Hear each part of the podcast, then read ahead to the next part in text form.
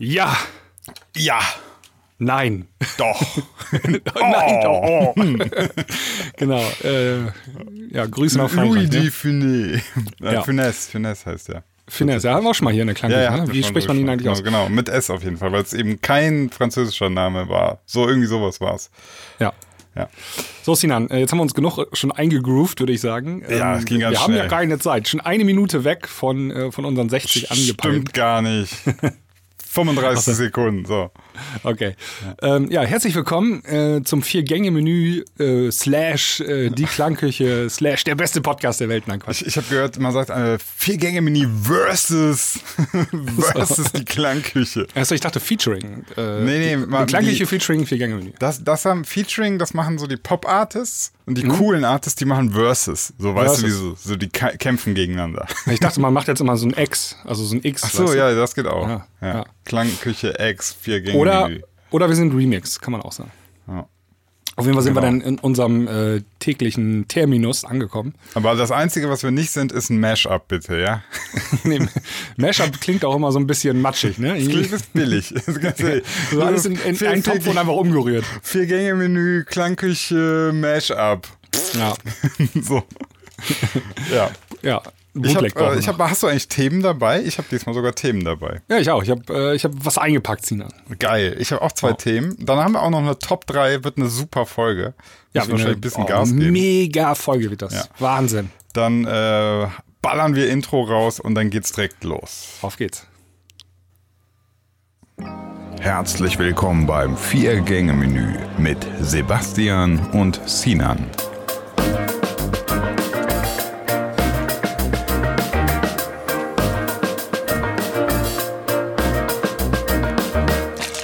Möchte denn mal anfangen? Ja, ich lasse dir gerne den Vortritt. Alles klar. Dann möchte ich mit dir, äh, weil ich gestern eine, gestern Abend habe ich eine Doku gesehen auf, bei, bei der ARD über die Love Parade. Ich würde gerne nochmal mit dir über die Love Parade reden.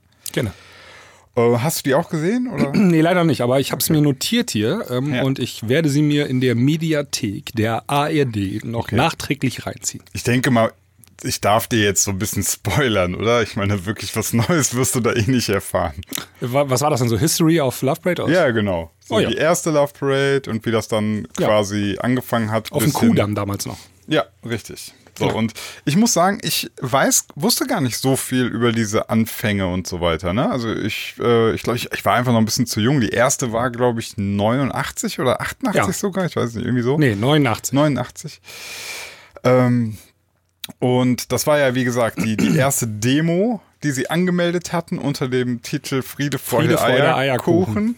Ja. Und äh, das ist da ja entstanden aus dieser Techno-Szene heraus, ne? die eigentlich immer in ihren, in ihren Bunkern, also die Doku geht am Anfang auch erstmal gar nicht um die Love Parade, sondern wie es überhaupt dahin kam. Also dass es ja anfing mit wirklich so dieser Techno-Kultur, ähm, dass man da irgendwie in, in Berlin mit, mit Strobo und irgendwelchen Anlagen in irgendwelchen Bunkern, also wirklich, also das sind, das sind dann immer so, ich sag mal, Zeitzeugen, die so erklären, wie das so ablief. Und ähm, das ist, das ist ja so das gar nicht schickimicki, ne? Also wenn man sich so dagegen jetzt vorstellt, so Sensation White, das ist so das, das andere, der andere Pol sozusagen. Das ist der andere Pol, aber kann es auch nicht vergleichen. Ne? Also eine, so ein Indoor-Festival-Event mit einer auf der Straße stattfindenden Parade. Nee, ach so, ich meinte jetzt die Techno-Szene an sich. Ach, du meinst, so. äh, was sie da in den Bunkern gemacht haben? Genau, ja, klar. Also genau. das war richtig rough, ne? Also richtig Ja, ja.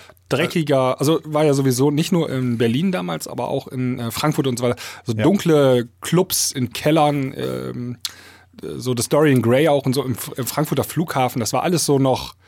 Also nichts, hatte nichts mit edel oder schickimicki Nee, zu tun. gar nicht. Das war Underground im wahrsten Sinne des Wortes. Also und also das war wirklich krass. Das wirklich, die haben gesagt, teilweise die Clubs, die waren, es ging nur Nebelmaschine, Stroboskop, Anlage. Die, man konnte teilweise gar nichts sehen. Also die Leute sind teilweise irgendwie gegen die Wände gelaufen, weil man nicht gerafft hat, wo es lang geht. ähm, das kann man sich ja, also das ist heute, das ist so weit weg von irgendwie Ja. so einer Schickimicki-Disco, ne? Klar. Und da, aber daraus hat sich eben dann um, das eine, ja, hat sich das so entwickelt. Und ich fand es auch interessant, in der Doku haben sie auch tatsächlich dann mal so über die Droge Ecstasy auch gesprochen und auch gar nicht, dass jetzt, also das ist, ich war überrascht, das wurde relativ positiv erwähnt. Also ähm, Ecstasy sei eben die Droge der Empathie. Die Leute werden dann sehr, äh, ja, sehr friedlich, Full of love. Full of love. Also ähm, im Prinzip so ein bisschen, sie haben es so erklärt, äh, ähm, also wenn du dir vorstellst, irgendwie Alkohol ist ja auch eine Partydroge letztlich, aber bei Alkohol passiert es halt häufiger auch mal so, dass, dass das mal so umschlägt, ne? So die Stimmung. Ja. Das kann auch sehr schnell mal ins Aggressive wechseln. Und so, also ich kenne mich mit dem Drogenkonsum von Ecstasy nicht aus, aber so wie die das da beschrieben haben, scheint das wohl mit Ecstasy einfach nicht zu sein. Also da man, die Menschen werden tatsächlich sehr, sehr, sehr sanft und äh, eher noch kuschelbedürftig. Ja. Ähm, soll aber nicht heißen, dass das irgendwie gut ist. Hat mich so ein Ja. bisschen gewundert an der Doku. Also da nicht mal irgendwie eine Downside haben sie nicht mal beschrieben, so dass, dass das eben immer noch eine Droge ist und man äh, da auch abhängig werden kann und Ja. irgendwie ist auch äh, danach, also jedes Hoch, äh, jedem Hochgefühl folgt eben auch ein Tief. Ne? Also, ich war ja mal, ähm, das ist aber auch schon fast 20 Jahre jetzt her auf der Nature One. Hm. Und ich, ne, ich komme ja aus einem kleinen Dorf, ne, Ja. ähm, also eine kleine Kleinstadt. Und äh, da war gar nichts mit Drogen in unserer Jugend. Also äh, das Schlimmste, was wir mal hatten, äh, wurde mal ein Joint äh, sich mit sechs Leuten einmal geteilt, so einmal rumgereicht, weißt du. Uh. ja, ja. Und das war auch, dann war auch schon Ende, ne. ja. Aber äh, ja, auf dieser Nature One, ähm, das war so, also so ein krasser Drogenhype da auf dem Campingplatz. Ich war fassungslos, ne? Ja, also ja. ich hatte nachher das Gefühl, mit meinem äh, Kumpel Felix war ich da, ähm, wir wären die einzigen gewesen, die keine Drogen zu uns genommen hatten. So Ihr wart, schlimm ihr war wart das. die Aliens dort. Und also die wird auch alle drei Minuten was angeboten. so auch aus, Teile? Brauchst du Teile? Ja, also das oder hier willst du mal probieren. Also auch so aus ähm, krass. Solidarität einfach, ne? Also Einfach nett sind die. Einfach freundlich, ja. Einfach Siehst du? so, wir teilen. Und äh, du bist die ganze Zeit nur am Danken, ablehnen. Aber dann habe ich auch so Erlebnisse gehabt. Ähm, dann gehst du da so den Weg lang zum Festivalgelände vom Park, äh, äh, Campingplatz und dann liegt da so ein Mädchen, ähm, vielleicht 17, 18 Jahre im Graben, total dreckig und ähm, Augen verdreht und faselt irgendwie wirres Zeug, ne? Und ähm, kotzt nebenbei, ne? Ähm, also auch das ist, also das ist dann so äh, Drogen, ne? Ja, ja. Ähm, und ähm, also, also richtig, also du kann, man kann das unterscheiden, ob das ein Alkoholopfer war oder ein Drogenopfer, ne? ob die gerade Ja, ja, richtig klar. Halluzination hatte. Und ähm, das ist dann ähm, die dunkle Seite dieser Drogengeschichten. Finde ich, sollte man immer mit erwähnen. irgendwie. Ja, das Also, kam in der Doku nicht so richtig durch, muss Ja, ich okay. gestehen. Also das war ich so ein bisschen überrascht. Ich dachte jetzt so, jetzt sagen Ja. die, okay, es war die, es war die Droge. Also sie haben halt gesagt, es gehörte absolut dazu. Es war mit ein Grund, warum Stimmt, die ja. Techno-Szene so erfolgreich geworden ist. Und die sagen letztlich im Prinzip, ich weiß nicht, ob der Satz so gefallen ist, aber äh, ich sag mal, zwischen den Zeilen war klar, ohne Ecstasy keine Love Parade. Ja, ich So. glaube, LSD war, glaube ich, auch noch ziemlich krass damals so am Start Mhm. in Berlin. Aber ja, ich glaube, auch viele sind dann ähm, in die Szene eingetaucht, weil das halt die Drogenszene war und gar nicht wegen der Musik, ne? Ja, kann auch Also sein. weil das ja. einfach dieses, ähm, wir können ähm, das ganze Wochenende durchfeiern, war ja auch so, ganz oft, ne? Ja. Also bist ja freitagsabends los und montags morgens warst du dann auf der letzten Party irgendwie, ähm, After Hour. Genau. Und ähm, dazu brauchtest du halt ein paar Drogen, um das durchzuhalten. Und irgendwie haben das, glaube ich, auch viele mitgemacht, weil es Spaß gemacht hat und gar nicht unbedingt wegen der Musik jetzt so. Ne? Die war zwar ein netter Begleiter, aber nicht unbedingt ähm, der Hauptgrund, Ah, da okay, mitzumachen ja, ja. in dieser Kultur. Kann ich mir auch vorstellen. Ja, ja aber das war nur so am Rande, dass ich mal, Ja, ich mal erwähnen. Dass, Ja, also ähm, äh. La- Love Parade, ne? also Dr. Motte ähm, hat, hat das ja, glaube ich, dann angemeldet, damals als Demonstration. genau. Und ähm, irgendwie, weiß nicht, 100 Leute, 150 Leute oder so am Anfang mitgelaufen. Auch Westbam schon, gibt es so Aufnahmen. Ja, ja, ja. Das siehst du alles in der Doku, dann weißt Ja, du ich ja eh ich habe auch schon so eine Doku, gibt's auch Ja. Mhm. auf YouTube, habe ich mal gesehen, irgendwie vor ein paar Jahren. Ähm, und ähm, da, dann wuchs das, ne? Also äh, jedes Jahr massiven Zuwachs. Ja, die hatten, wir haben es hier öfter erwähnt, exponentielles Wachstum. Die haben sich quasi, man kann so sagen, jedes Jahr verdoppelt. Das war echt krass. Also, Nee, das geht ja noch, dann noch stärker, noch stärker. Noch stärker. Also, ja, also haben sie, in der Doku sagen sie es irgendwie so, man Ja. hatte exponentielles Wachstum und es gab eine Zeit, wo jedes Jahr, also kann ja sein, dass das dann von dem, dem Jahr, die, die drei Jahre mal zusammengefasst oder so, sind immer die Teilnehmer sozusagen verdoppelt. Das Mhm. ging dann äh, wahrscheinlich nicht vom ersten aufs zweite, sondern so, weiß nicht, beim, beim ich glaube, die letzten drei Jahre war dann erstmal 500.000. und dann in Millionen und so. Ja, da hat sich Millionen, nachher verdoppelt. ja, Ja, genau. Ja, genau. Und äh, ja, es ist echt interessant, weil da kommt auch eine Stimme ähm, zutage, die, das ist, ich habe den Namen vergessen, der war, erst war der so aus dem Osten, war so ein Tänzer einfach, der ist dann aber auch DJ geworden, irgendwie XD, XPD oder irgendwie so heißt, hat er sich genannt. Und ähm, der war bei den ersten Love Parades auch dabei und hat dann irgendwie nach bei der dritten oder so, ich weiß es jetzt nicht genau, hat er auch einen Wagen gebaut. Ne? Hat sich so einen kleinen LKW gemacht, hat da Anlage drauf gepackt und dachte so, ja, ich mache hier mit, so cool Parade und so, ne? Und dann erzählt er so, dass er da lang fuhr und auf einmal merkt er so, er hört seine eigene Mucke nicht mehr. Da kommt ein 40-Tonner um die Ecke und der hat eine Anlage, die ist 300 mal so groß wie seine. Ja. Und das war Westbam. Ja. Und, dann, und dann hat er gesagt, ab dem Zeitpunkt war ihm klar, wohin das jetzt führt. Das wird jetzt, jedes Jahr wird es darum gehen, wer kann den noch krasseren Wagen, wer kann noch größer werden, noch. Und da war er dann tatsächlich, also er hat gesagt, ab dem Zeitpunkt ist für ihn die Love Parade auch wieder sozusagen uninteressant geworden, weil dieser eigentliche Spirit ganz am Anfang, wir laufen jetzt mal hier einfach mit, ähm, das ist ja dann wirklich, weil es so gewachsen ist, die mussten ja dann sozusagen das Ganze professionalisieren. Ne? Ja. Und dann ähm, hat sich daraus ja auch dann die Gegenbewegung schon wieder entwickelt. Das war dann, erst hieß es die Hate Parade und wurde Ja, dann zur Fuck Fuck Parade. ähm, das ist echt interessant. Ich, ich fand einfach diese, diese insgesamt, diese Mechanismen, die man da wieder beobachten konnte, ne? Das, das sind so Sachen, das kannst du im Leben so oft beobachten. Du hast immer das Gleiche. Irgendwas startet mit einer guten Idee, sehr viel Idealismus. Auf einmal zündet das, dann wird es so groß, dass du es kommerzialisierst, dass du es professionalisierst. Dann wird es aber auch so, dass dann wieder Leute davon angewidert sind und die Gegenbewegung entsteht. Ne? Also dieses Pendel, was dann die ganze Zeit so hin und her geht. Also das fand ich echt bemerkenswert, wie du das ähm, ja, also die, die Love Rate am Ende mit, mit ähm, 1,5 Millionen Besuchern und so, das, das war ja nicht mehr so, dass die, dass die Technokultur gesagt hat, das ist jetzt was ganz Tolles, das ist, das sind wir, ne? Sondern das, das war, äh, bei den Techno-Leuten war das am Ende nur noch verhasst, ne? Ja, ich glaube schon. Also bei den richtigen Hardcore-Leuten, also die 150, die am Anfang dabei waren, bin ich mir sicher, viele davon sind nachher ausgestiegen, weil das zu krass wurde. Aber, ähm, und ich kann Ja, auch du hast ja auch die ganzen Techno-Touristen dann. Also es war ja dann so. Ja, du kannst du ja überlegen, bei 1,5 Millionen Leuten und wahrscheinlich eine Million äh, aus anderen Städten und anderen Ländern, das sind ja einfach Leute, die da hinkommen, das es waren eine fette- 99 Prozent Touristen. Also so viel Techno-Jünger gab es ja eigentlich gar Ja, nicht. Also richtig Techno, ne? Das war, ähm, waren alles Touristen. Ähm, also ich war ja auch sehr oft auf der Love Parade. Ähm, ich glaube, über zehnmal war ich da. Ach, krass. Ähm, ich war jedes Jahr sind wir hingefahren. Hm. Ähm, und ähm, das war echt was ganz Besonderes. Also das kannst du auch nicht vergleichen mit so einem Festival heute oder so, weil diese, ähm, also alles strömte nach Berlin. Ne? Ähm, Ja, die ja. Bahn hat dann ganz spontan so Sonderzüge schon im Westen ähm, eingesetzt an den Bahnhöfen, damit die Leute überhaupt wieder weg, also wegkamen von, von Ja, den ja. Bahnhöfen und dahin gebracht wurden nach Berlin.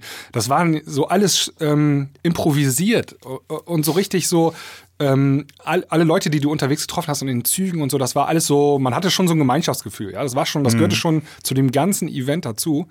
Und auch dann in Berlin, das war ganz besondere Stimmung herrschte da. Also ähm, man muss sich das auch vorstellen, ma- äh, meistens immer super Wetter, und dann so im Sommer, so ein schöner Tag, ähm, du kommst irgendwie äh, vormittags an oder so und ähm, dann knistert das schon so in der Stadt. Das ist schwer zu beschreiben, weißt du? Aber Ja, das sagen die in der Doku auch. Also alle, die ganze Stadt war auf Love Parade getrimmt. Ja, Also genau. jeder, es gab dann irgendwie auch einen Radiosender, der den ganzen Tag äh, schon die Mucke gespielt hat. Genau. Und dann haben die ganzen äh, Kioskläden, die Spätis oder wie sie die da nennen, äh, alle hatten die Sender drin, die Leute haben draußen getanzt und so. Also Und so, ähm, so Newcomer-DJs haben, äh, haben ihr Turntables, also Platten war ja damals alles Ja. noch, so auf, auf dem Bürgersteig einfach aufgebaut mit so einem kleinen Generator und haben die da aufgelegt und so, ne? Und dann standen da so zehn Leute und haben gefeiert einfach, ne? Ja, und das hast du ganz oft gehabt. Und ähm, das mitten in einer Stadt, das ist schon Mitten in der. Stadt. Ja, dann bist du. Ähm, Berlin hat ja auch diese besondere, ähm, also äh, der eine Punkt war ja das Brandenburger Tor. Ja. Und dann ist das ja die Straße des 17. Juni, ist ja eine sehr lange, große, breite Straße. Ja. Und am anderen Ende war immer der Ernst-Reuter-Platz. Und ähm, da sind dann alle hingependelt und dann ähm, rechts und links von dieser großen Straße ähm, ist ja der Tierpark. Und ähm, auch der Tierpark war voll. Da lagen die Leute auf, den, ähm, auf dem Rasen und haben sich unterhalten und so. Das war echt eine richtig angenehme, coole Atmosphäre. Ähm, und ähm, ich habe ich hab nur positive Erinnerungen so. Wir haben das dann, also ganz, ganz am Anfang sind wir morgens hingefahren, ja, irgendwie morgens im Zug hier und dann los und nachts zurück. Ne? Und dann später, als wir dann Führerschein hatten mit 18, ähm, Tag vorher schon hin und dann äh, mit übernachten auf dem Parkplatz im Auto, morgens ins Schwimmbad, ne? Und dann erstmal schwimmen gewesen und geduscht und so und dann zur Love Parade. Ja, so war's. Echt, echt coole Zeit war das. Ja, ähm, aber kannst du denn auch dann also nachvollziehen, wenn man jetzt sagt, also man, man, wir kennen ja, wie es denn verlaufen ist. Es ist immer krasser geworden, immer größer geworden. Ja. Und irgendwann äh, kamen ja dann eben die Probleme. Erstens der Müll, ja. Die Leute haben komplett alles vermüllt natürlich. Das ist normal. Das ist jetzt auch nicht irgendwie, dass die besonders asozial wären. Das ist einfach, wenn du so viele Menschen auf so wenig Raum hast, dann kannst du nicht mehr so, jeder bringt seinen Müll wieder weg. Das funktioniert einfach nicht. Du produzierst ja mehr Müll, als du da jemals wegbringen könntest. Und ähm, das, die ganze Beseitigung und so, das musste halt die Stadt bezahlen, weil es ja als, als Demonstration angemeldet war und dann, dann gilt halt diese Regel und dann hieß es auf einmal, ja, ist das denn überhaupt noch eine Demo? Das, das ist doch einfach ein riesen Happening. Das muss, ähm, das Ja, ich habe da jetzt- eine Meinung zu. Ja, Also, okay. für, ähm, also jetzt so in der Nachbetrachtung war das, also ich habe ja nicht alle Informationen, ich habe ja keine Insights und so. Ja. Ja. Aber wenn man das sich von außen betrachtet, war das der größte Fehler, den die Stadt Berlin machen konnte, der Love Parade den Demonstrationsstatus abzuerkennen. Ähm, und in dem Moment war die Love Parade ähm, ja eine Unternehmung, ja. Ähm, Mhm. Wurde ja auch ein Unternehmen gegründet, GmbH, und dann ähm, sind die relativ schnell pleite gegangen, weil die das einfach nicht finanzieren konnten. Also du kannst halt schwer Eintritt nehmen. nehmen Ja, Eintritt ähm, geht nicht, ne. geht nicht. Und damit fällt, also du hast kein Geschäftsmodell dahinter. Du kannst es nicht monetarisieren, die Love Parade, ja. Ähm, maximal über so, das haben sie auch probiert, so Ge Gebühren für Getränkestände und sowas, ne? Aber da kommt nicht genug zusammen, um hinterher so eine Stadtreinigung zu bezahlen. Ähm, aber die Love Parade war ein weltweit bekanntes Ereignis. Ein extrem krasses kulturelles Ereignis. Ja. Ähm, die New York Times hat davon berichtet, im amerikanischen Fernsehen, äh, überall, ne? Ja. Und ähm, die haben das einfach mal mit so einem Handstreich mehr oder weniger ähm, vernichtet. Ja, ähm, so eine Sache. Dabei ähm, wurde, glaube ich, nicht be bedacht, was für einen großen immateriellen Wert diese Veranstaltung für die Stadt Berlin und für Deutschland hat. Ja, aber man muss Also halt aber es auch sind das Leute Ganze aus der ganzen Welt. Also es ist so, so als wenn Ja, jetzt ja, ja. Tomorrowland äh, kommt jetzt einfach mal die Stadt da an und sagt, nee, ach, das machen wir jetzt nicht mehr. Hier Ja, ist aber äh, warte wegen mal, der warte Müll. mal, äh, guck mal, jetzt pass auf. Also, was heißt der immaterielle Wert? Redest du jetzt von äh, Tourismuseinnahmen? Also Hotel, genau, auf jeden Fall. Also Gastro? Tourismus, Tourismus ähm, mit Sicherheit ein großer Faktor. Also die Stadt hat davon profitiert. Ne? Also 1,5 Millionen Leute zum Schluss. Ja, ja, schon klar. Äh, müssen ja auch, da waren viele Übernachtungen dabei. Ähm, und viel Gastro, ja, also die mussten ja auch alle essen und so. Und ja, aber, aber, aber trotzdem ist es ja so, die Stadt ist im Ausnahmezustand. Das ist natürlich Ja, auch. die Stadt ist mal, aber ich, also selbst, Ja. ich, vielleicht macht die Stadt ja trotzdem noch Minus. Ne? Also trotz dieser ähm, äh, Gastro, aber es ist schon schwer vorstellbar eigentlich. ja, aber Also, selbst, ich, ich bin ja noch hier noch einen Schritt weiter. Ich sage ja, was ist denn selbst, wenn die, wenn du am Ende sagst, ja, es lohnt sich zwar wirtschaftlich, Mhm. Aber äh, es ist auch einfach eine Zumutung für die Stadt, so im Sinne von Natur, im Sinne von Ruhe, im Sinne von Also man hat ja immer- Menschen, die Äh, äh, halt da leben und so, ne? Ja, also erstmal, wenn du in so einer Großstadt lebst wie ähm, Berlin, dann musst du das auch, glaube ich, aushalten, dass da hin und wieder Happenings sind, Hm. ähm, wo deine Ruhe gestört wird. Also das hat ja jede Großstadt. In New York gibt es einmal im Jahr den New York Marathon. Ja, da kommen Ja, ja, drei Millionen Leute in die Stadt an dem Wochenende. Ähm, und das haben ja alle Großstädte solche Sachen. Ja, ähm, das, das musst du, glaube ich, aushalten. Dann wurde immer gesagt, ja, ähm, es werden keine Ahnung 20 Millionen Liter Urin in den Tierpark äh, verstreut. Ja, ähm, und der ganze Tierpark würde sterben. Ich bin mir ziemlich sicher, der Tierpark, äh, dem geht's gerade ganz gut. Der, der ist trotz, trotzdem überlebt, ja. Also das ist, ähm, also auch das hat sich nicht bewahrheitet. Das sind so fadenscheinige ähm, ähm, Argumente gewesen, die da in die Schlacht geführt worden sind. Ähm, ich glaube, das war damals einfach so ein ähm, äh, so politische Entscheidung. Ich bin mir auch ziemlich sicher, dass damals die CDU in, in Berlin äh, gerade ähm, am Regieren war. Und die hatten einfach keinen Bock auf diese äh, bunten Raver, die dann da auch noch vielleicht ähm, zum Teil Drogen nehmen und so weiter und so fort. Die wollten das loswerden, mehr oder weniger. Aber ich glaube, die haben da einfach zu kurz gedacht. Ja, ja, also ich, äh, Also ich, hab, also ich, ich bin da so, ich kann, ich kann so beides verstehen. Weißt du, auf der einen Seite denke ich so, ja, das ist ein riesen Happening, ähm, das ist auch irgendwie krass und das ist ein Aushängeschild für Deutschland und es ist auch irgendwie schön für die Völkerverständigung und, und so weiter. Auf der anderen Seite muss ich auch sagen, ähm, finde ich Massenansammlungen, Massenphänomene und so finde ich immer so ein bisschen fragwürdig. Ich weiß, das ist so ein, das ist halt so ein, so ein ambivalentes Gefühl. Auf der einen Seite also das ist krass. mega spießig. Was heißt denn spießig? Äh, Ja, ich, also du, du also ja, also Völkerverständigung super, aber wenn sich mehr als 30 Leute treffen, dann ist das doof. Nein, drei, wer redet von 30? Ich rede von 1,5 Millionen. Guck dir die Bilder mal an. Ja, ja, Also, ich, ich, ich war vor, Ja, vor du Ort. warst ja da. Also, Also da das kann, ist- also sorry, da kannst du jetzt nicht sagen, äh, mehr als 30 Leute. Ich, ich finde, das, das ist, die Frage ist, muss erlaubt sein. Ähm, ist das, ist das äh, immer weiter skalierbar nach oben oder, oder muss man auch sagen, also irgendwann äh, nimmt das ungesunde Züge an? Also hat Gibt es ja- diesen Fall für dich? Ähm, Dass eine. Veranstaltung, Also- dass eine Veranstaltung so immens, dass, weil Menschen in der Masse sind ja nicht jetzt so, also da passiert dann irgendwann einfach so ein, ähm, Millionen Menschen kommen zusammen und du hast, das, das ist ja ein sehr, sehr unnatürliches Verhalten. Das passiert ja so erstmal nicht.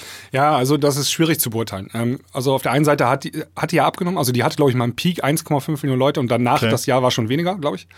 Ähm, da hat hat's ein bisschen abgenommen, der Hype. Also dann war es, glaube ich, nur eine Million oder so. Auf jeden Fall, ähm, man muss die Stadt Berlin auch ein bisschen kennen. Ähm, und die Stadt Berlin, das ist so groß und so weitflächig, die kann das locker aufnehmen. Also für diese 1,5 Millionen Leute ist für die Stadt kein großes Problem gewesen. Ähm, aber äh, ich weiß nicht genau, hier diese ähm, Love Parade in Duisburg, die da, da eskaliert ist, im negativen Sinne. Ja. Ähm, da waren ja nicht 1,5 Millionen, ich weiß gar nicht, wie viel da waren. Ähm, aber die, also die waren nicht dafür geeignet, dieses Event durchzuführen. Ganz offensichtlich, jetzt Ja. mal nüchtern besprochen. Ne? Ja. Das war unangebracht. Aber in Berlin, ähm, da hat das funktioniert. Also wir waren ja dann auch nachts, äh, nach der Love Parade auf Partys. Also man hat also Partyhopping gemacht, ne? ist dann von Ja, ja, Club klar. zu Club und so. Und du konntest in jedem Club überall feiern noch. Also äh, und es war nicht irgendwie mega krass überfüllt. So. Okay, okay. Ähm, das heißt, es hat sich so verteilt, diese Menschen, ähm, dass das immer angenehm war noch. Ja, also ich, ich habe ja keine, äh, ich war ja nicht da. Ich kann das nur Ja. beurteilen, wenn ich so die Bilder sehe und so weiter. Und, äh, und ich kann das jetzt nur so in Ret Retrospektiv mir das nochmal so anschauen und mir meine Gedanken machen. Und was ich halt so gemerkt habe, ist, ich hatte immer so dieses Gefühl, als ich jetzt die Doku gesehen habe, auf der einen Seite dachte ich so, boah, krass, echt cool, mega Event. Auf der anderen Seite dachte ich immer so, pff, okay, man, irgendwie ist auch ein bisschen krank, wie, wie sowas, äh, wie groß und ja, so, Ja, ich finde aber auch, also das hat ja mal als Demonstration angefangen und hat dann ja eigentlich schon tatsächlich den Demonstrationscharakter verloren, indem die ganzen Touristen da waren. Aber Ja. ähm, das hat sich einfach nur entwickelt zu einer zu einem großen kulturellen Ereignis und ähm, die Leute, die da waren, die hatten schon eine gemeinsame Sache irgendwie. Also ähm, man ist da mit diesem Friede, Freude, Eierkuchen-Motiv, ja, das die erste Motto war, ähm, ist man auch hingefahren. Also es war immer eine friedliche, freundliche Atmosphäre. Okay, äh, also da, da muss ich jetzt natürlich, ich, ich stelle jetzt einfach so eine Frage, die können wir nicht beantworten, die ist rein spekulativ, aber das, was, wie du es jetzt beschreibst, da wäre ja die Frage dann am Ende, hat die Love Parade gesamtgesellschaftlich einen positiven Effekt? Wir Ja, würde ich sagen. nicht. Also Du die sagst hätte, ja. einen, okay. die hatte einen positiven. Also ich ich weiß, du kennst zum Beispiel, du gehst am Bahnhof lang und guckst da irgendwie so Typen an, die da sitzen und du wirst gleich irgendwann, ey, was guckst du, Alter? Ja? Mhm. Kennst du, ne? ja. Sowas, also ist jetzt meine, ist vielleicht auch meine romantisierte Eindrücke, Mhm. aber solche Sachen gab es nicht auf der Love Parade. Ja, Ähm, aber jetzt meine Frage ist ja, gab es die nur da nicht oder hatte das, was dort passiert, auch einen, einen äh, längerfristigen Ja. Ne? Genau, Weil, weil das also- ist ja genau der Punkt, wo man sagt, hat das Ganze auch einen Nutzen, weil wenn man einfach nur sagt, ja, wir machen eine geile Party und nennen das Demo und zu dem Zeitpunkt der, der Party sind alle cool drauf, aber einen Tag später äh, ist jeder wieder derselbe Arsch, dann hat das natürlich keinen Nutzen. ja, das kannst du nicht messen, ne? Also du eben, das ja heißt, ist das rein spekulativ, meine Aber Frage. man ja. kann ja einfach mal vermuten oder spekulieren. Also wenn man da hinfährt und man hat einmal im Jahr so ein Wochenende, so ein friedliches Wochenende, wo Ja. man sich an den Händen hält und gute Laune hat und ähm, alle Aggressivität auch zu Hause lässt, also wirklich Ja. zu Hause lässt, ne? finde ich, ist das schon die Sache wert. Also allein deswegen schon. Hm. Einfach mal so ein in sich kehren und ähm, wirklich mal dieses, die Jugend ist vereint und wir haben alle ein friedliches Ziel. Also ähm, man kann ja auch sagen, so wir sind gegen Waffen und so. Das war ja auch so, ähm, ist ja, Ja, ja, Kern der ja. Bewegung, ne? Also so Pazifismus und so.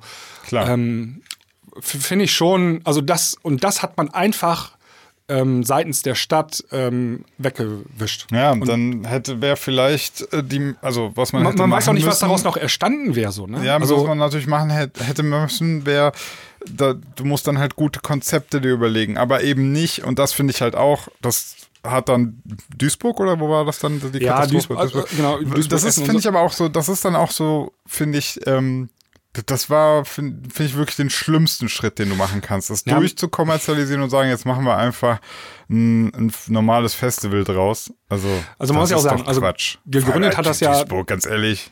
Gegründet hat das ja Dr. Motte mit, seinem, mit Ja. seinen Homies so, ne? Und das waren ja Partymenschen, DJs so. Und die haben das ja. Ja. bis zum Schluss, haben die die Zügel in der Hand gehalten von der Love Parade. Hm. Vielleicht waren die einfach, obwohl sie einen guten Job gemacht haben bis dato, vielleicht waren die aber trotzdem nicht, hatten die nicht genug Kompetenz, um ein Event in der Größe weiterhin ausrichten zu können. Also verstehst du? Das waren ähm, Ho- Hobbyleute und die konnten das bis zum gewissen äh, Punkt äh, auch managen, aber danach, darüber hinaus, brauchst du halt Leute, die sowas können. Die Aber- aber- oder schon gemacht haben. Ja, aber wenn du, wenn du da dann einen Fehler, also was du dann, was dann häufig passiert, ist, du holst dann professionelle Eventplaner rein und dann holst du äh, Leute rein, die sich mit Vermarktung auskennen und dann machst du das Ganze profitabel und auf einmal hat das nichts mehr mit dem zu tun, was es eben mal war. Das ist das große Problem, ne? Also das musst du alles berücksichtigen. Also du musst, äh, musst dir am Anfang eine äh, Philosophie ausdenken und die muss gelebt werden. Ne? Ja, ja, Ähm, genau. Also, also ich würde sogar sagen, Non-Profit-Organisation muss das sein. Ja. Ähm, du musst einfach nur kostendeckend arbeiten. Ja, Also ich könnte, ja. ich hätte mir zum Beispiel vorstellen können, ähm, äh, vor den Toren Berlin ist viel Platz, ne? Also so Mhm. Land Brandenburg, dass man da irgendwie so riesen, so wie auf äh, Nature One macht man so riesen, oder wie auf Festivals oder riesen Campingplätze, ja. Mhm. Ähm, und, damit kannst du ja schon Geld verdienen. Ne? Also äh, nimmst du ein Ke Ticket fürs Campingwochenende, 50 Euro, keine Ahnung, Ja. Plus ähm, Gastro da. Und, ähm, und dann fahren die dann am Samstag ähm, morgens oder mittags dann zur Love Parade, zum Love Parade Gelände, ja, in die Stadt. Mhm. Irgendwie sowas. Hätte man ja, gab's ja nicht, ne? Also die Leute haben ja dann, wie wir, in den Autos auf den Parkplätzen gepennt, ähm, weil es gab nichts. Du, du Ja, ihr, Hotel oder so ihr, hättet, ihr hättet ja zum Beispiel auch äh, ein Fuffi dagelassen für etwas Besseres. Also Für- das genau, heißt, das wäre ja die Möglichkeit da gewesen. Hättet ihr ja sofort gemacht. Genau. Und äh, wir Man haben das zwei, drei Jahre gemacht auf dem ja. äh, Parkplatz. Der war dann so bewacht, ne? Also äh, Mhm. da musste man auch ein bisschen Geld bezahlen, aber war der zumindest, gab es eine Schranke und einen Wächter, Parkplatzwächter. Ja. Und nebenan war direkt immer ein Schwimmbad, da konnte man dann schwimmen und Mhm. duschen. Das war für uns optimal damals, ne? Das, Aber es äh, war halt, es war so eher provisorisch und nicht, Klar. dass man äh, richtig. Das war ja auch, wenn du, Ja. wenn du im Auto, also da schläfst du eine Stunde oder so, ne? Oder Ja, zwei, oder dann ja. machst du die Augen mal kurz zu. Ja, was ich mich auch frage bei manchen, bei so Sachen ist natürlich, wenn, wenn er so ein Interesse, äh, damals war das noch nicht so en vogue, aber hätte man damals auch das vielleicht die nächste Love Parade dann mit so einer Art Crowdfunding organisieren können? Bin ich mir auch sicher, dass das hätte, äh, da hättest du was einsammeln können, richtig. Also, ne, also wenn du, wenn du, guck mal, du kannst ja machen, du sagst, äh, Leute, die nächste Love Parade steht auf der Kippe, wir brauchen äh, 10 Millionen Euro oder so, ja? ja. Und dann machst du, damals war halt noch nicht so mit Internet Crowdfunding so krass. Also heutzutage, glaube ich, würde das besser gehen. Und dann machst du eine Internetseite und sagst, äh, machst du ein, so ein Goal und wenn du 10 Millionen erreichst, dann, dann steht es. Dann steht es, ne? Und auf, auf einmal hast du weltweit Leute, die sagen, geil, ich will, dass die Love Parade stattfindet, ich drop einen Euro. Jetzt weiß ich nicht, also wenn du es jetzt 20 Jahre später machen willst, jetzt ist der Spirit so ein bisschen verflogen, ne? Ja, das, ja, klar. Jetzt ist es schwer, da irgendwie so mit Crowdfunding, hey Leute, wollen wir nochmal Love Parade? Dann kommen eigentlich so, ja, ist okay, äh, okay, Boomer. Vergiss mal. ja, es gibt ja immer wieder Versuche. Ich glaube aktuell ja. auch noch irgendwie, ne? Das ist halt schwierig. Ja, also der Spirit war ganz besonders. Also wenn du das, mhm. wenn du da warst vor Ort und dann ähm, diese großen Wagen und dann hat der DJ und dann kam der Drop, ne? Also das war damals, auch die Musik war ja noch anders.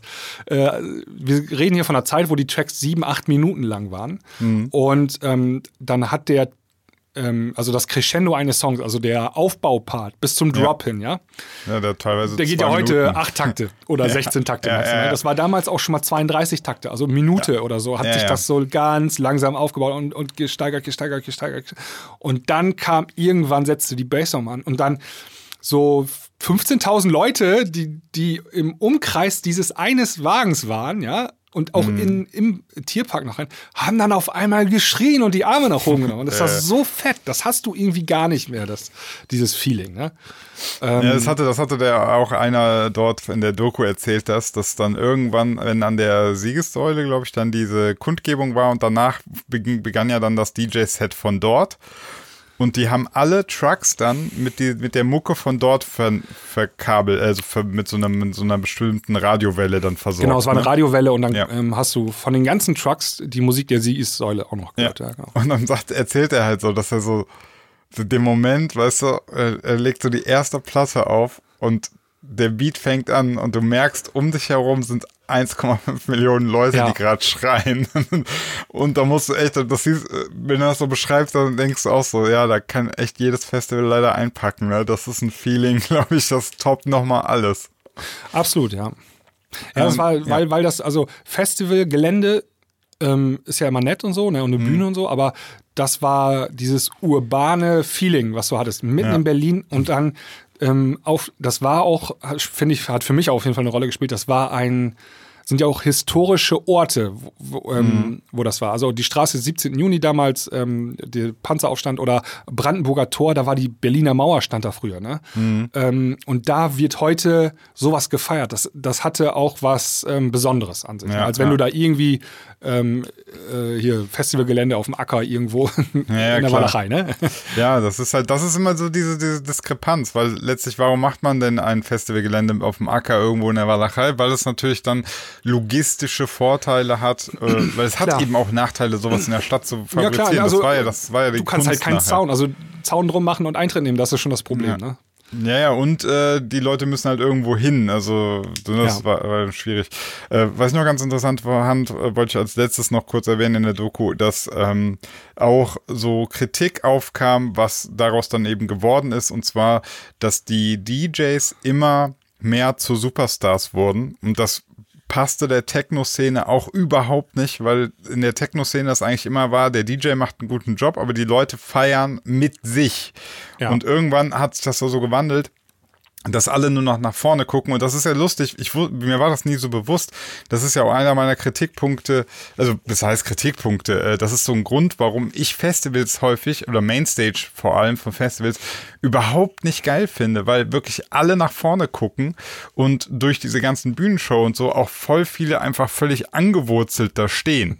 Ja. Ähm, und dieses Gefühl, es ist total egal, der DJ steht da irgendwo, fuck drauf, äh, der soll seinen Job machen und wir feiern ja alles. Das fand ich auch immer geil. Das kam auch in der Doku so durch, dass das auch, als das so gewandelt hat, dass dann auch viele abgegangen, äh, also das nicht mehr gut fanden. Ja, ja kann ich mir gut vorstellen. Ja.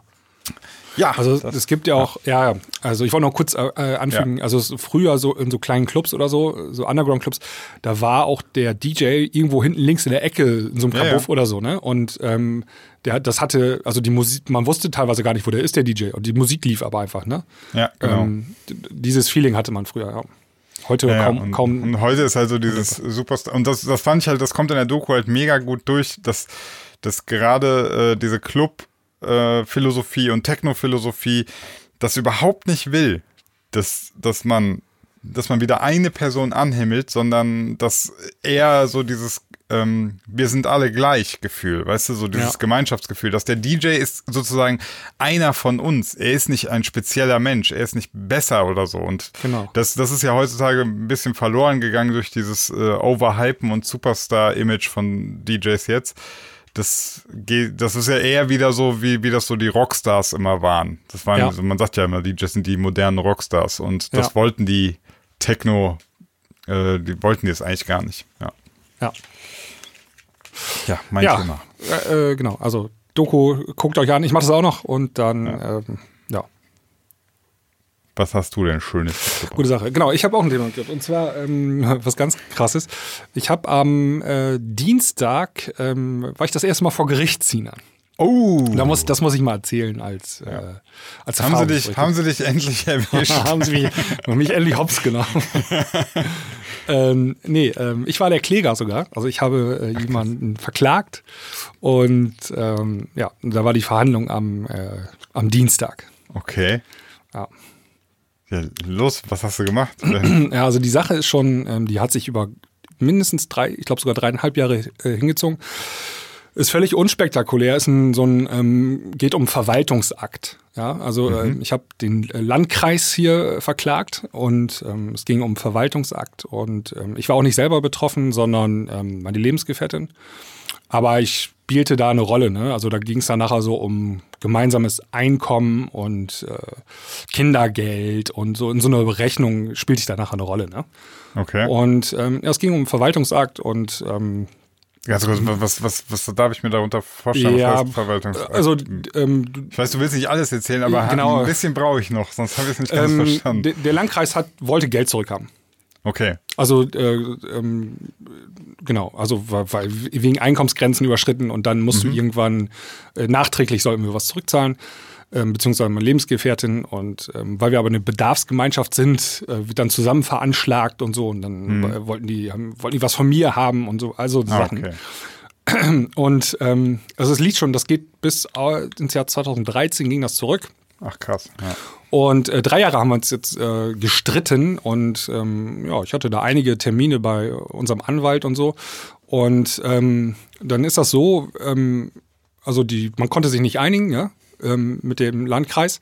Und äh, dann habe ich die verklagt, ne? Ähm, also bevor du zahlst, habe ich, hab ich die dann verklagt. Und ähm, dann ist das so, dass der Richter, der guckt sich vorher schon, gibt so ein bisschen Schriftwechsel zwischen den Parteien und dann hat er schon so durchblicken lassen, ähm, dass es schlechte Karten für uns sind, also auf unserer Seite des Falls. Okay. Und ähm, Ist das, dann so eine Art so Warnung? Sind Sie sicher, dass Sie das machen das ist wollen? eine erste Einschätzung, ne? Also der Ja. guckt dann nur so mal ganz grob drüber und sagt, ja, hm, das sieht vielleicht doch nicht so gut aus. Ähm, wollen Sie sich nicht vielleicht im Vorfeld einigen, ne? Ja. Also gibt's da manchmal. Und aber das haben wir nicht gemacht und dann kam es halt zu Verhandlungen. Und dauert auch ewig, ne? Also über ein Jahr gewartet auf den Verhandlungstermin. okay. Und ähm, ich war ja noch nie vor Gericht und äh, ähm, unsere Anwesenheit war auch nicht mal erforderlich. Also der Richter ähm, hat das nicht mal, also es hätten, wir hätten nur unseren Anwalt dahin schicken können, das hätte Ja, gereicht. ne? ja, okay. Und ähm, ja, dann geht die Verhandlung, es war so ein Schöffengericht irgendwie, also der Richter ist dann da und zwei ähm, so Hobbyrichter, ne? Ja, ja, ja, Äh, bitte, so Menschen aus dem mal- Volk. Genau. Die sollen so die. Volkesstimme dann repräsentieren, aber der Richter, ähm, der war so, weiß nicht, Anfang 40 und hat dann erstmal alles erklärt, was so, wie das abläuft und so. Und dann hat er losgelegt und hat dem äh, Vertreter des Landkreises, äh, der da saß, in dem Gerichtssaal, ähm, ist mal das ganze Ding rechts und links um die Ohren gepfeffert. Ja. Okay. Ähm, also ich, äh, ich, das finde ich nicht in den Akten und hier fehlt was und ähm, da wurde ein Fehler gemacht und das können Sie nicht nach diesem Paragraphen ähm, heranziehen. Das haben Sie aber gemacht und blablablub. Und dann so nach einer 15-minütigen Rede äh, sagt er äh, zu uns, ja, und deswegen gewinnen sie den Fall. okay. Und dann äh, äh, wir so, yes, ne, Freude, kurzer Freude. Und dann freuen Sie sich nicht zu früh, da kommt noch was. Und dann hat er noch ausgeführt und dann hat er, also weil diese ganze Klage umfasste mehrere Punkte und das war der erste Punkt, wo er sagte, äh, und deswegen gewinnen sie den Fall. Und dann hat er die anderen Punkte auch abgearbeitet und in dem Punkt gewinnen sie auch und in dem und dem Punkt gewinnen sie auch, ja. Und damit okay. der Landkreis nicht hinterher ankommt und ähm, das dann versucht zu korrigieren. Anfechten oder so. Ja, anfechten. Also dann gibt's noch so, also der hatte zum Beispiel, ich möchte ein Beispiel nennen, der Landkreis hätte eine mündlich mündliche Anhörung machen müssen. Da gibt es ein formalisiertes Verfahren. Mhm. Also dann triffst du dich mit einem Vertreter des Landkreises und dann ähm, wird die Sache besprochen. Einer muss Protokoll führen und das Protokoll muss unterschrieben werden nachher und sowas. Das haben die versäumt, das haben die nicht gemacht. Ne? Ja, ja. Und alleine deswegen gab es schon so, so einen riesen Verfahrensfehler an dem ganzen Ding, okay. ähm, der, nicht, der nicht mehr korrigierbar ist im Nachhinein. Ne? Ja. Ist, deswegen sagt er gleich, ja, also auch wenn der ähm, Landkreis das anfällt, das wird nicht äh, angenommen. So, ne? also, okay. also auch ja. nochmal so, so echt nochmal so untermauert, äh, das Ding. Ihr und, braucht jetzt gar nichts mehr versuchen, das Ding ist durch. und dann ähm, ja, 20 Minuten oder so, dann war das zu Ende und äh, Urteil gesprochen und äh, ja, also alle, in allen Punkten haben wir gewonnen mhm. und ähm, wir müssten nicht zurückzahlen, also mein Lebensgefährte nicht zurückzahlen und alle die Verfahrenskosten und alle Kosten, die wir bisher hatten, inklusive Fahrtgeld, ja, und natürlich auch äh, die ganzen Anwaltskosten, die ich schon hatte, ja muss alles der Landkreis jetzt noch nachträglich, ja. muss alles der Landkreis nachträglich noch draufpacken. Oh Mann. Und wir dann raus und äh, wir guckten uns an, so, ne, auch der Anwalt von uns, der hatte auch nicht mitgerechnet, dass das so okay. läuft. Vor allem, er hat nichts gesagt in der ganzen Verhandlung. Er musste nicht einmal was sagen. Das hat sich von alleine alles gemacht. Also der Richter hat, hat dann im Prinzip, ähm, äh, der macht das ja einen Abend vorher oder einen Tag vorher, ja. guckt er sich das wirklich ganz genau im Detail an. Und ja. dann sind ihm diese ganzen Mängel erst aufgefallen. Ne? Ach krass, okay. Und ähm, wir hatten das immer schon im Gefühl. Also ich kenne ja, das ist so kompliziertes Recht, was da Verwaltungs... Mhm. Also da habe ich ja keine Ahnung von. Aber wir hatten schon immer im Gefühl, dass wir da ungerecht behandelt worden sind. Ne? Mhm. Und deswegen haben wir das ja auch, haben wir dagegen geklagt. Ja. Und äh, genau das hat sich ja letztendlich auch bewahrheitet. Also ähm, deswegen haben wir den Fall auch gewonnen. Das war allerdings so krass, äh, so krasses Paragraphen-Riding, also ne, nach Paragraphen, ja, da wo der Fehler gemacht Das hatte selbst unser Anwalt nicht so richtig auf dem Schirm gehabt. Das war ihm auch ein bisschen peinlich, glaube ich, dass er das selber okay. im Vorfeld nicht. Ähm, dass er also das wir haben natürlich. Ja, okay, also das heißt, der, der, der Richter hat eigentlich am Ende sogar ein bisschen dann den Job übernommen. Also eigentlich, äh, der, der, der Richter hat den äh, Job eines hervorragenden Anwalts gemacht, aber er hat eigentlich auch seinen Job gemacht. Ne? Genau das mhm. muss der Richter ja auch können. Ähm, exakt ja, die Gesetzeslage ja, ja. Ähm, überblicken und gucken, wo was falsch gemacht wurde. Ähm, ja, also richtig positiv für uns. Und ähm, ja, also ich muss auch dabei, es ging um eine fünfstellige Summe mhm. und noch nicht mal eine niedrige fünfstellige Summe. Also es ging um richtig Asche. Okay. Ja, aber also ihr hattet das sowieso nie gezahlt. Das heißt, also, aber was ihr jetzt zurückbekommen würdet, sind die, die von euch schon jetzt geleisteten genau. Kosten. Ja, Anwaltskosten. Für, also, also eigentlich, also krieg, ge, gefühlt ist das Geld ja schon weg gewesen. Also freust du dich jetzt. Jetzt kriegst du einen Batzen Geld. ja, also ähm, ich habe die Anwaltskosten und so bezahlt. Und, aber wie gesagt, das äh, war ein Verwaltungsakt, der meine Lebensgefährtin betraf. Ne? Ja, also, ja, schon klar. Ja. Aber, aber das Geld ist ja, äh, also ihr habt ja jetzt über die Jahre immer wieder Geld schon gezahlt. Der Anwalt musste ja bezahlt werden. Genau, ja, ja. So, das, kriegt er, das kriegt er jetzt ja wieder. Das kriegen wir alles wieder, ja. Ja, also quasi. Und, und, gefühlt war das Geld ja schon weg, das meine ich. Also, das war weg, ja, das war weg. so, das, allem, ähm, das, ist so, weißt du, du hast mal was bezahlt, ärgerst dich so, ja, hab ich bezahlt und dann, dann nach fünf Jahren kommt einer und sagt, ey, was du die ganzen Jahre bezahlt hast, dann kriegst du jetzt wieder. ja, vor allem, das, das wäre noch, also hätten wir das verloren, dann hätten wir auch noch die Gerichtskosten bezahlen müssen, dann ja. wäre noch mal eine Rechnung oben drauf ja, ja. gekommen, ne? Das ist immer die Gefahr, ne? Das ist so. Also erstmal, ähm, der, der, Richter sagt im Vorfeld schon, die, das sieht schlecht aus für euch. Ja. Und dass sich das noch wendet, das Blatt, das ist, glaube ich, kommt nicht so häufig vor. Ja. Und allgemein Leute, die so den Landkreis verklagen, also ich bin mir ziemlich sicher, die Gewinnquote ist einstellig. Okay. Also meistens, weil äh, auch beim Landkreis sitzen ja Juristen, ne? also die haben ja festangestellte ja, Juristen. nie wissen, was sie da tun. Die haben, ja sich schon, die haben sich schon seitenweise Schriftverkehr mit irgendwelchen Paragraphen und Auszügen ja. und blabli blub und so. Und ähm, ja, so war das oh, dann. Mann. Ja, dann Glückwunsch. Ja, danke. Also das war echt mal eine interessante Erfahrung, aber muss ich auch nicht äh, so oft wieder haben. Also ähm, so ein ähm, bisschen stressig, ne? Es ist stressig. Also, also ja. genau, es ist stressig. Du musst dich mit Juristen abgeben und das, da habe ich, also ich Juristen, das ist nicht so das Volk, das ich. Also ja, lieben Grüße an, Jonas. also, nee, ist ähm, auch das Letzte, ganz klar. ja, also ich, ich habe äh, ich ähm, habe schlechte Erfahrungen mit Abmahnanwälten und sowas gemacht. Ja, ne? Also die, das ist so der Bodensatz der Juristerei. Ähm, jemanden ja, das ist, also ganz ehrlich, Abmahnanwälte, das ist das allerletzte. Das ist das allerletzte. Die haben, die, das ist ganz komisch. Die haben ganz viel studiert, ganz viel gelernt, haben viel sozusagen eigentlich Know-how und benutzen das jetzt, um Leute zu nerven. Ja. Das ist so, weiß auch nicht, also, hä, du hast, du hast so viel gelernt und benutzt es einfach für einen Haufen Scheiße. Ja. ja. Keine Ahnung. Ja. Ja, wollen wir eine schöne Top-3-Liste ja. mal machen? Machen wir das. Dann Die Top 3.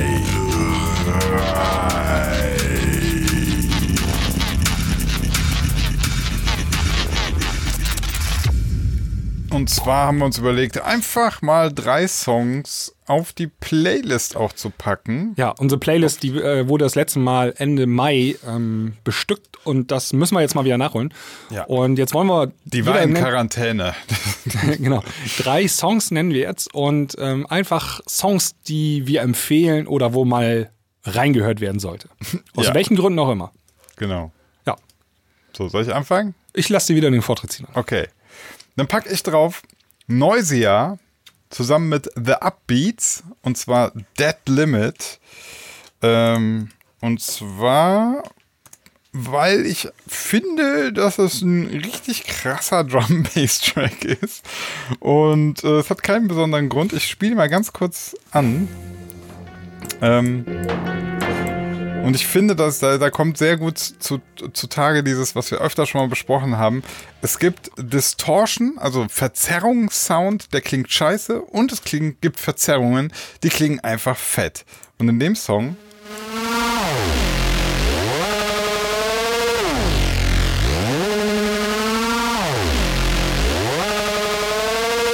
finde ich das so fett, diesen Sound. Und dann kommen halt gleich die Beats und alles ist eigentlich verzerrt da dran.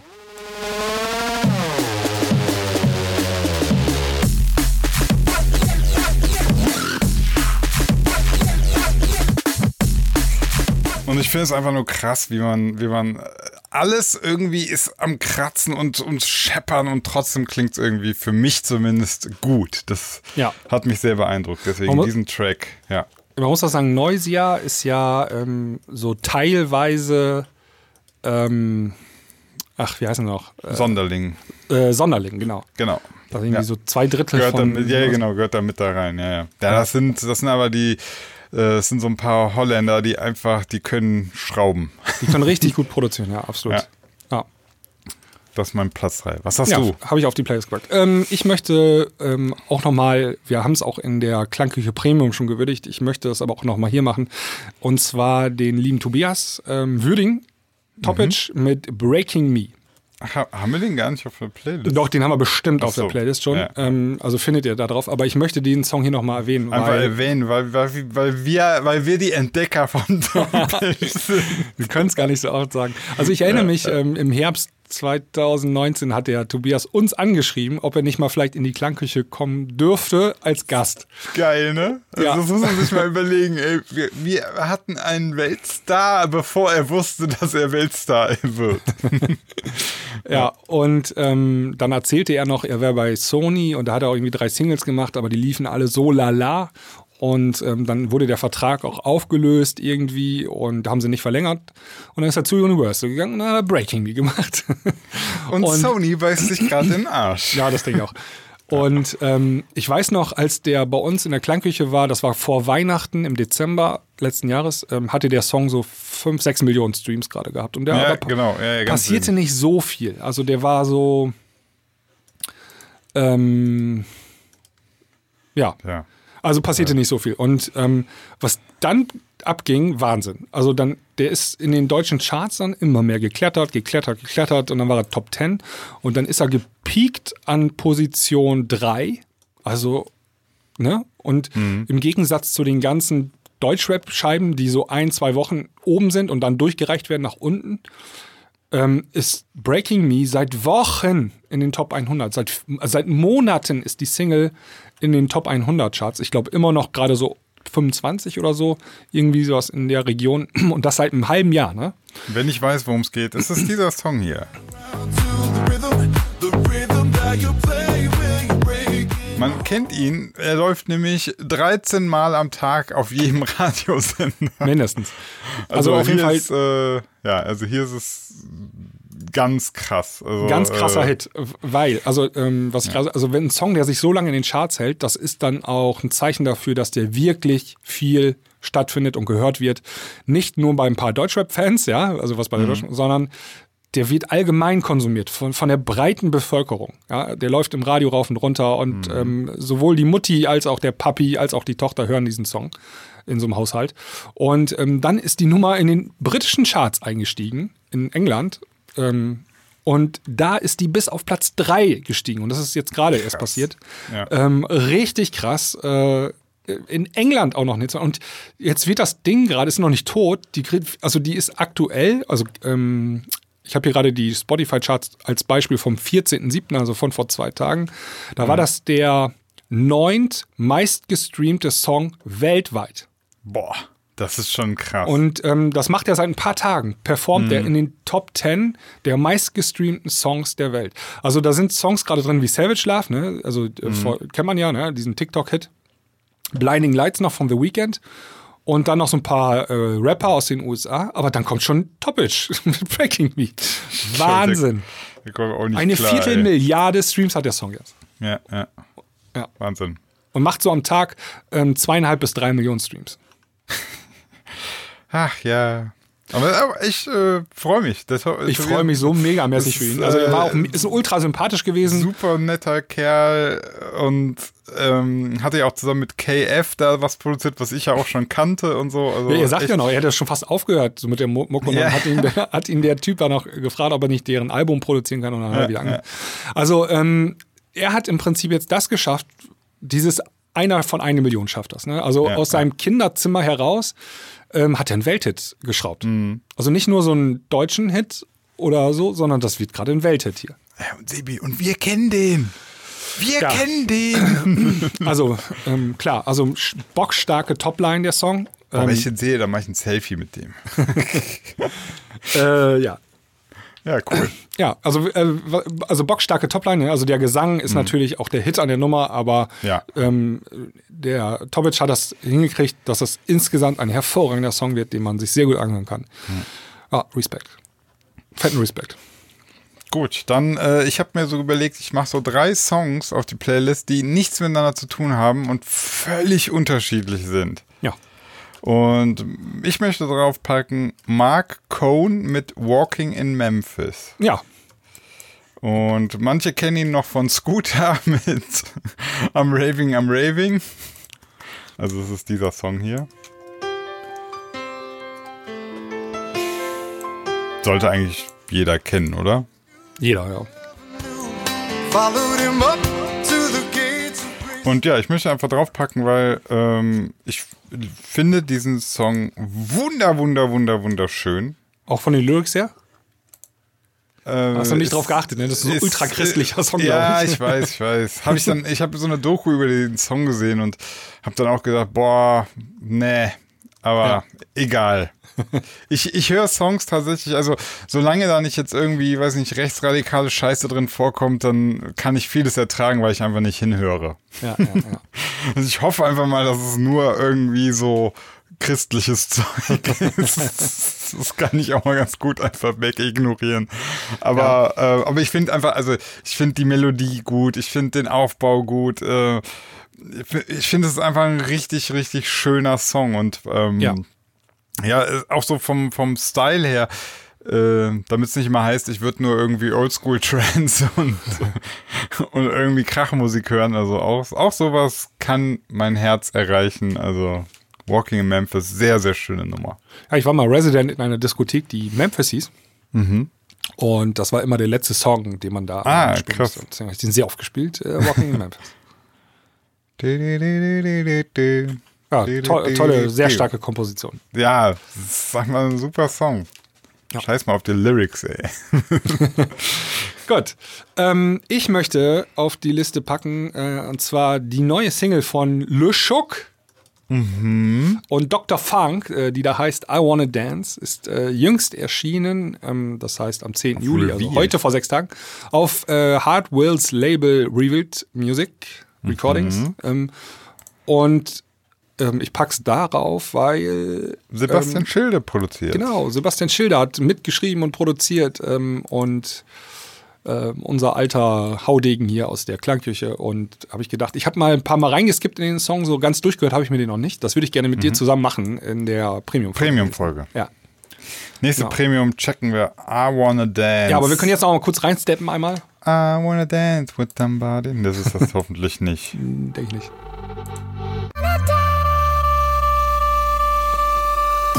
Schnell.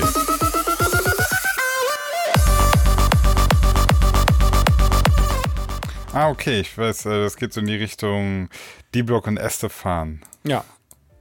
Wahrscheinlich zweiter hat Drop hat sie.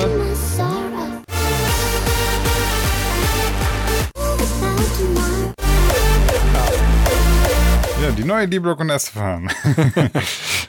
Ja. ja, okay, cool. Hören wir rein, analysieren wir mal, wie das Ganze klingt. Ja. Ja, ähm, So, hast du noch einen dritten Song? Genau, einen dritten Song, ich hatte es nämlich eben schon gesagt, äh, solange es nicht irgendein rechtsradikalen Scheißtext ist, höre ich ja alles. Und da habe ich gedacht, jetzt manchmal das Gegenteil von rechtsradikalen Scheiß-Song. Und zwar möchte ich draufpacken, Die Ärzte mit Schrei nach Liebe. Ah ja, sehr Song. Ähm, ich finde auch hier, das ist für mich ein perfekter Song. Ja. Also die Melodie mega gut. Der Text unfassbar gut. Und ich finde auch, was, was die Ärzte schaffen, ähm, kennst du das, wenn, wenn Künstler die ein, ein politisches Statement unterbringen wollen, ja? Und, und was Positives sagen wollen oder, oder, oder auf was aufmerksam machen wollen, dann kann das manchmal so unangenehm peinlich werden. Also, so, das ist so nett gemeint, gut gemeint, so, so, so, so, gesellschaftskritisch, aber du denkst ganz nur so, ah, hm. Gerade so im Deutschrap gibt es das öfter mal so, Ja, im Deutschen. ja, ja. Also so die unbekannteren Sachen dann eher, weißt du? Die versuchen dann so ein bisschen systemkritisch zu sein und du denkst irgendwie, äh, irgendwie ist das so leicht unangenehm. Also obwohl die Sache gut ist, ja.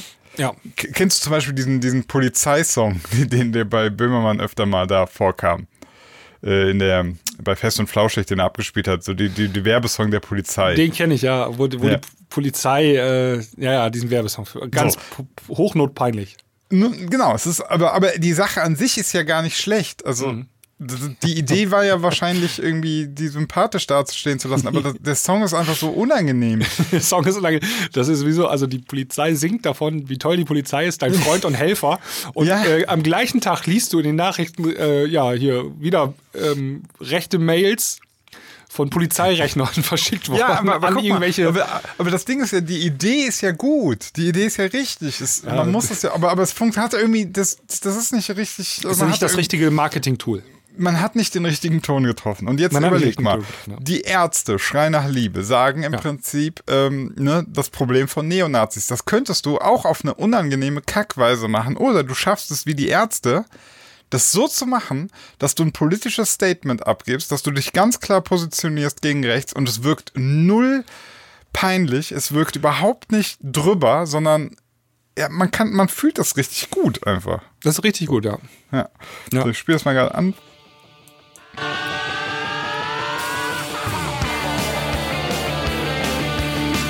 Ja, und ich, ich finde auch jede, ich finde die, die, die Gitarrenline. Ständig kocht dein Blut. Alles muss man dir erklären, weil du. Ja, Allein das schon, ne? Ja. Also, ähm, die machen das ja mit dem, also die machen diesen Nazi lächerlich einfach, ne? Ja. Alles Ja. muss man dir erklären, weil du wirklich gar nichts weißt. Reicht schon aus.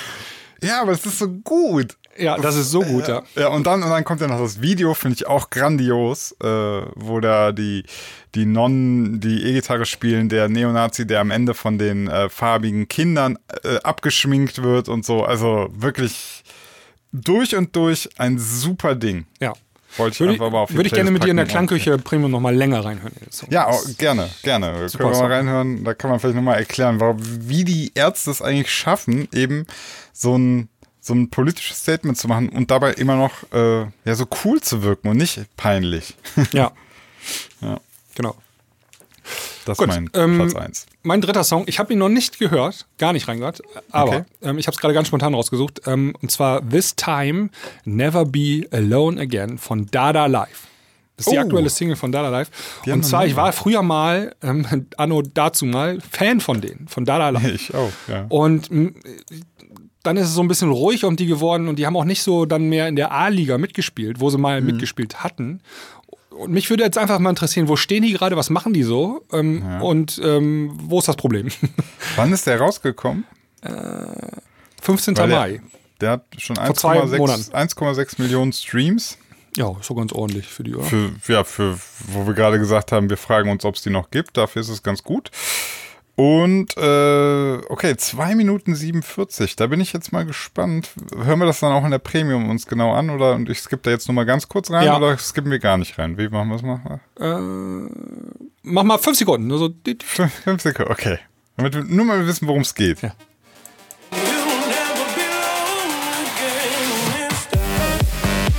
alles klar. Okay, Melbourne Bounce. Aha. Ah, Melbourne Bounce, naja. so Also, ein bisschen. ja, beatmäßig, ja, stimmt. Aber Hook hat mir gut gefallen gerade, was ich gehört habe. Ah, wir hören mal länger rein. Genau. Hören wir dann über Premium ja mal richtig rein. Bin vor allem Ja. gespannt. Dada Live war für mich immer auch ähm, ein Aushängeschild für wirklich satten, sauberen Sound. Die haben schon satten, sauberen Sound gemacht, bevor es durch Spotify cool war. Ja, die haben immer einen fetten Sound gehabt. Die hatten immer einen fetten Sound. Die können haben, richtig gut produzieren, die Jungs. Ja, die zwei, was sind das, Schweden? Schweden, ja. Stehen ja auch beide. Sind auch beides auch wirklich so, äh, da, da ist der, der, der O. Cornier und S. Engblom. Äh, beide auch, also sie sind der Act, Act, und ja. sie sind auch der Produzent. Also, ne, das ist. Ja, vielleicht ist das das Problem, Sina, ne? Ja, ja. Da, Die kommen- das die müssen zu viel selber gedacht. machen. Ja, ja, die müssen, die machen, glaube ich, zu viel selbst. Die, Ja. die hatten eine Idee, die hatten dieses Dada-Life, diese, diese, äh, dieses, dieses Dadaismus, daher kommt das ja so ein bisschen, dieses Quatschige mit den aufblasbaren Bananen dann bei den Acts und so. Und ich glaube, äh, bei den Gigs. Und ich glaube, das ist denen irgendwann, ist das einfach too much, ne? Dann Ja. fehlt dann da irgendwie das Team, um das groß aufzuziehen. Ah, Glaube ich auch. Also ähm, wir können dann auch gerne noch mal in ihre Klassiker rein. Kick Mhm. Out the Epic Motherfucker und so. Ähm, richtig gut damals, oh, schon acht Jahre her, ne? Das ist krass, ne? The Fight Club ist, oder Fight Club is Closed, war auch mega Nummer damals.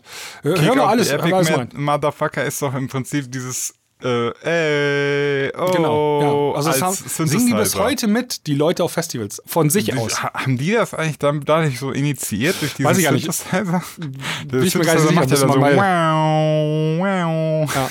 Oder Unleash the fucking Data. Data Ja, mega also, gut. Just the Bleep Satisfaction war damals so ein äh, Remake von Satisfaction. Also hören, wir, hören wir mal ein paar mehr Songs von denen rein in der Klangküche Premium. Ja, aber du Ja. siehst ja, guck mal, monatliche Hörer sind runtergegangen auf eine Million. Ja. Also, da siehst du dann, ne, das ist schon schwierig dann. Ist schon schwierig, ja. Alright. Ähm, ja, Sinan, jetzt haben wir eigentlich erst zwei Themen durch. Wir haben ein bisschen uns verquatscht und wir haben schon über eine Stunde oder eine Stunde Ja. haben wir jetzt.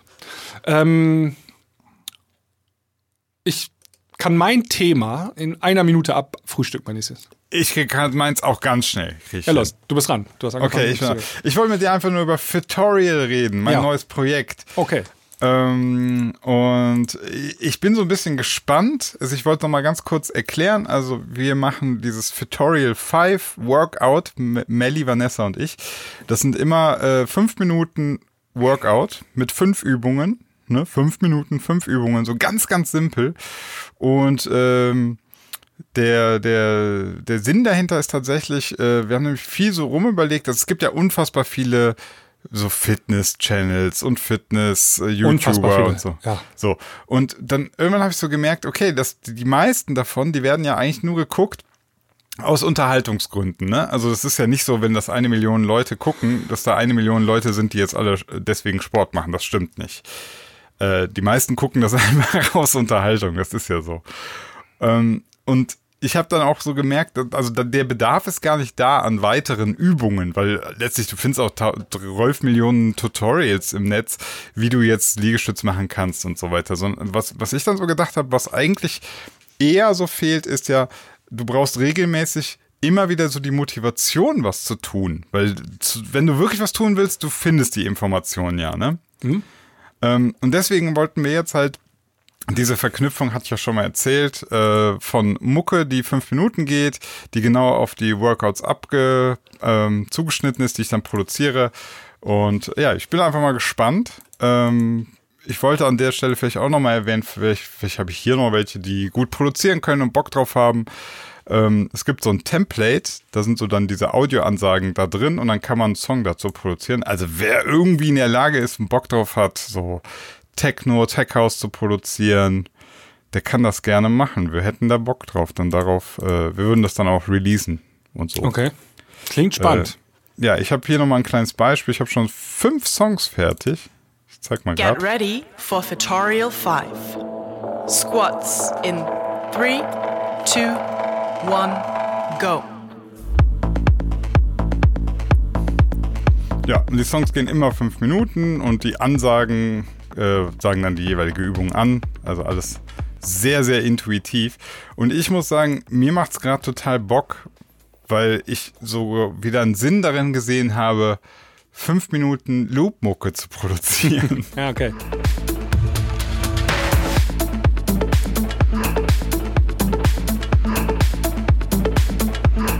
Ja, also ähm, das, das macht mir irgendwie gerade total Spaß, weil sonst, du kennst das vielleicht dann, du machst irgendwas und stellst dann vielleicht so die Frage, ja, aber warum? warum jetzt diesen Song? Keine Ahnung. Das ist, Sinan, das ist die Frage nach dem Sinn des Lebens. ne? Du machst irgendwas, wo stellst du die Frage, warum? Ja, ja, aber weißt du, guck mal, gerade so bei Songs machen, ich habe ich hab das tatsächlich öfter mal. Also manchmal habe ich einfach nur Songs gemacht, die habe ich nie rausgebracht, weil der Grund einfach war, ich wollte einen Song machen. Ja.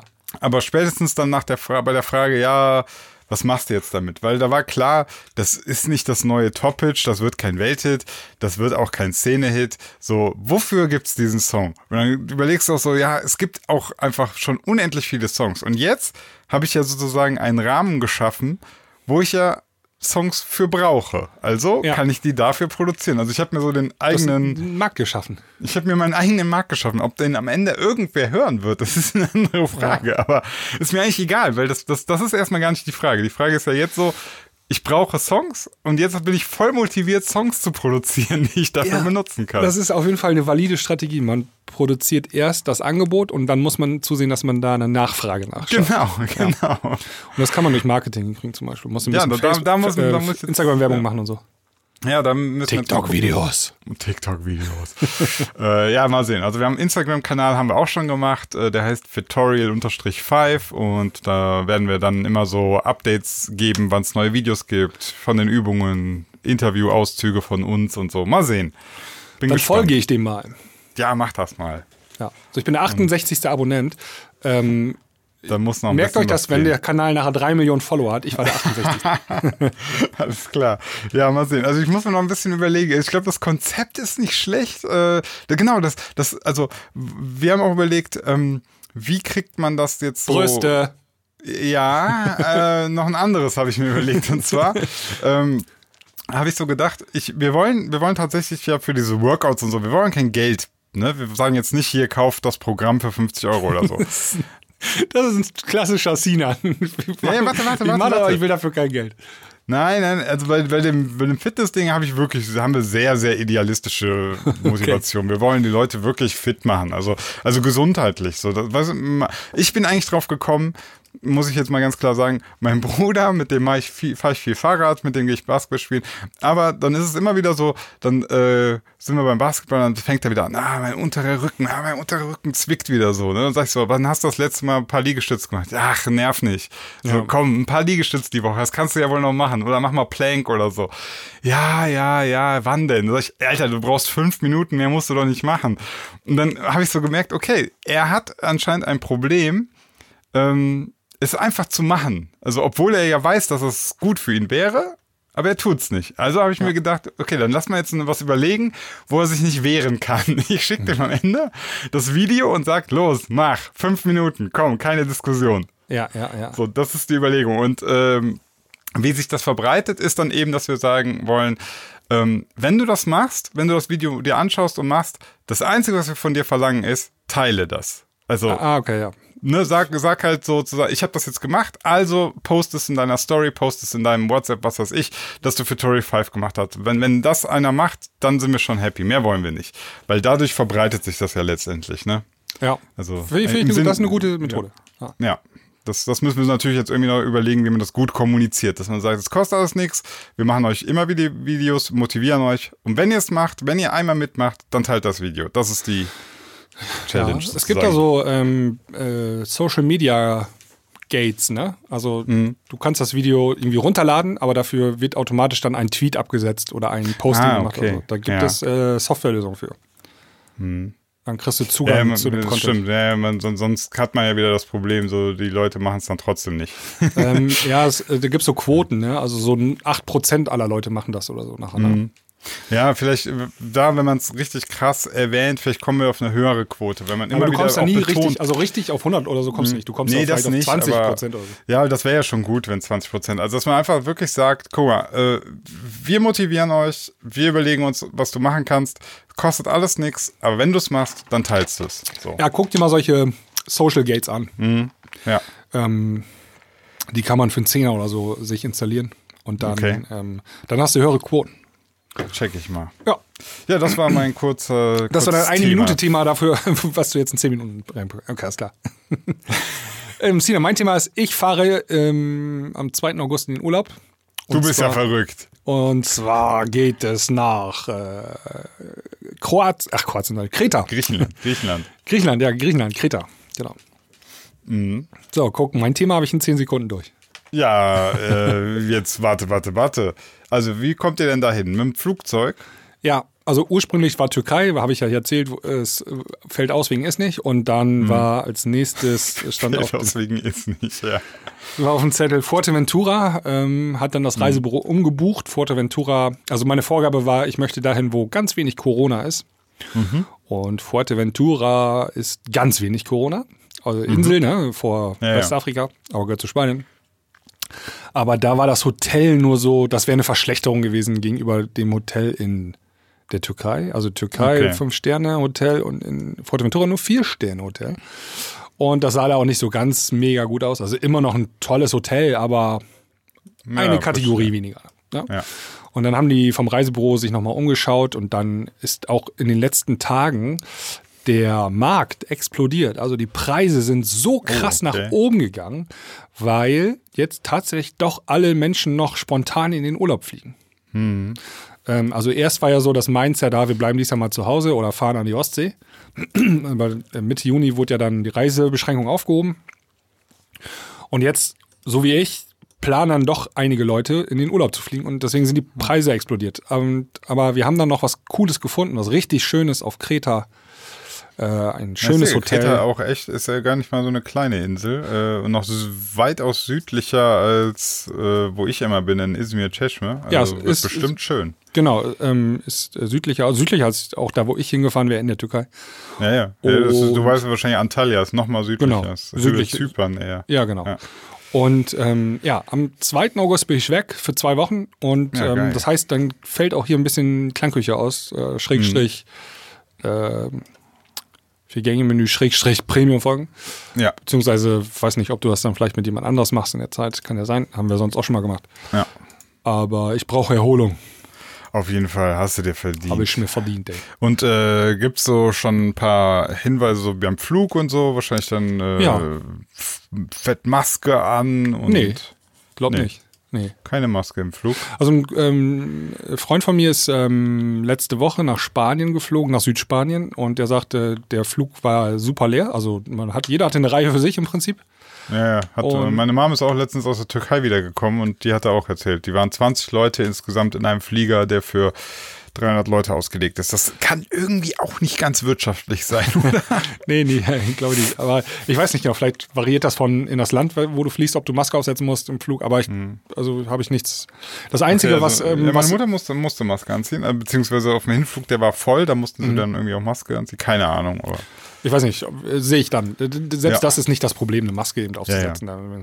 Wie, Ähm, wie fragt man hier, äh, fragt man ein paar Deutsche, wie, Also- wie problematisch das ist. Griechenland hat bisher so 3500 Corona-Fälle Mhm. und Deutschland hat 200.000. Ne? Also klar, die testen da wahrscheinlich ein bisschen weniger und so, aber Ja, gut, aber auch so, also Insel ist immer ein Vorteil, ne? Insel ist Vorteil, haben wir gesehen an Neuseeland und so. Ne? Neuseeland, ja. Und ähm, das Einzige, was Griechenland aber hat, die machen ähm, Lotterie. Das heißt, ähm, ähm, wenn du ankommst ins Land, wird per Zufallsgenerator äh, gezogen, ob du einen Corona-Test vor Ort machen musst. Ah, okay. Also dann musst du da einmal Abstrich machen ne? und Ja. dann wirst du auf Corona getestet. Und ähm, das ist das Einzige, was sie haben. Ja. Ja, gut. Ist ja nicht, nicht, nicht ist ja nicht verkehrt, mal so stichprobenartig. Oh, jetzt fällt mir gerade noch ein Thema ein. Ich hatte am, am Wochenende, hast du noch zwei Minuten? Ich habe noch zwei Minuten. Am letzten Ab Wochenende Jetzt. hat mich ein, äh, ein guter Freund besucht und ähm, wir wollten einfach mal Wochenende zocken und Mhm. ähm, ein bisschen Bier dabei trinken. Und ähm, der hatte Corona gehabt, hat er mir erzählt. Ach krass. Ja, und zwar vor zwei Monaten. Mhm. Und äh, Hey, was? Ich dachte, Corona gibt's gar nicht. ja, und er sagte, also ich soll ausdrücklich hier sagen, äh, dass es nicht die leichte Grippe ist. ähm, er hatte so vier Wochen richtig Brennen in der Lunge, also richtig schmerzhaftes Brennen in der Lunge und ähm, hohes Fieber gehabt und ihm ging es richtig hundeelend. Und ähm, aber eingestuft als mittelschwerer Verlauf oder so war das, ne? Ja. Und ähm, er sagte, er wünscht es keinem, das zu haben. Also ist ähm, Nichtraucher, äh, sportlich, kein Übergewicht, äh, Mitte 30. Und ähm, äh, arbeitet bei der Post. Und ähm, er sagte, es sind über 30 Leute, haben sich krank gemeldet bei der Post. Ähm, aber offiziell hieß es kein, kein Corona-Fall bei der Post. Also die haben da ähm, irgendwie Unter Verschluss, ja. haben das so unter den Teppich gekehrt, damit da, also es war so ein Hotspot wohl, ne? Also in so einer, bei der Post da in so einem großen Okay. ja, Büro irgendwie und ähm, ja, sehr, sehr seltsam. Und ähm, Ja, klar. Ja, Aber, also er aber den, auch- Tönnies, den Tönnies machen sie fertig. das ne? Problem war, sagte er, ähm, überhaupt einen Test zu bekommen. Also, Ja, ähm, du ja, hast ja. Das kenne ich. Du, du hast alle Symptome, meine Tochter ist hier gerade reingekommen. Du hast, wir müssen gleich, wir müssen gleich Feier machen, Sinan. Ähm, Du hast alle Symptome von Corona, Geruchsverlust, Geschmacksverlust, äh, Lunge brennt und äh, Fieber. Und dann rufst du da an beim Gesundheit, ja, hatten Sie einen Kontakt zu einem Corona-Infizierten? Nein, Nicht, dass dann ich sind wüsste. sie clean. Dann, dann haben sie auch kein Corona. Und dann wird auch erstmal kein Test gemacht, so, ne? ja, ja. Also, also zumindest war das der Stand von vor acht Wochen. Das hab, ja, aber das, das habe ich auch jetzt schon Das öfter irgendwie immer wieder mitbekommen. Also irgendwie, Immer wieder, ne? Das ist, steht so krass in Diskrepanz zu Ja. der Aussage, wir können Millionen von Tests machen. Das versteht, also einer, einer lügt. Ja, das ist, glaube ich, ein Kostenfaktor. So ein Test kostet Ja. irgendwie 120 Euro oder so. Und ich glaube, die wollen, weil die Krankenkasse muss das bezahlen, die wollen das Ding erstmal vermeiden zu machen. Also das ist Ja, so ja. der Tenor. Ja, und dann musst du den Masse, gehst zum Arzt und musst ihn selber bezahlen und dann ist positiv, ne? Aber also was ein Quatsch, ne? ja, ja. Hm. Oh Mann. Naja, aber es kann, wie gesagt, das hat sich auch ein bisschen geändert. Das war auf jeden Fall der Stand von äh, hier äh, Mai oder so, ne? Und äh, Mhm. naja, Na das wollte ich noch erzählen. Okay. Gut. Dann, Achso, und da, äh, dann muss ich noch, ja. äh, füge ich noch an, wir haben ja dann auch gezockt hier, Computer gespielt und wir haben das Spiel äh, Bioshock Infinite gespielt. Und das, das müsst ihr alle mal spielen. Das wollte ich nur empfehlen. Alle. Alle. Hey, hey, Hashtag äh, unbezahlte Werbung. Oder kriegst du da auf einmal Geld für? Nee, gar nicht. Ich, glaub, äh, Hab die Firma ist, glaube ich, pleite, die das, äh, gibt's so. nicht mehr, die das Spiel gemacht hat. Also, Ach so, das okay. ist, äh, ja, das ist jedenfalls, alt äh, oder was, ne? Das, äh, 2013. Aber was für ein krasses Spiel. Also das musst du auch mal spielen, Sinan. Dann können wir drüber sprechen. Das hat nämlich so äh, krasse Ebenen, das Spiel, wo du hinterher richtig philosophisch drüber diskutieren kannst. Echt gut. Okay, warte mal, warte mal. Gibt's das auch für PC? Ja, gibt's auch für PC. Kostet bestimmt nur ein Fünfer oder so. Shock Bioshock Infinite. Infinite. Ah ja. Ähm, es gibt dann so, es gibt auf YouTube so zweieinhalb Stunden Analysen nachher, wie das Spiel zu interpretieren ist und so. Okay. ähm, ich sag mal so, ähm, Hashtag Multiversen, also äh, multiple Universen. Im Übrigen 3,04 Euro. Ja, genau. drei- Ja, zockt das unbedingt. Wir haben es in Okay. neun Stunden durchgespielt. Okay, alles klar. Und ähm, Zeitreisen und so. Ja, Ah, cool. mega gut. Alright, ich würde sagen, wir machen jetzt endlich hier Feierabend und äh, melden uns dann in der nächsten Woche wieder. Und, Bis dahin. Ja, warte, warte. Und hört mal in die ähm, aktuelle Premium-Folge. Bis dahin. Premium-Folge hören. Bis Tschüss. zur nächsten Premium-Folge. Tschüss.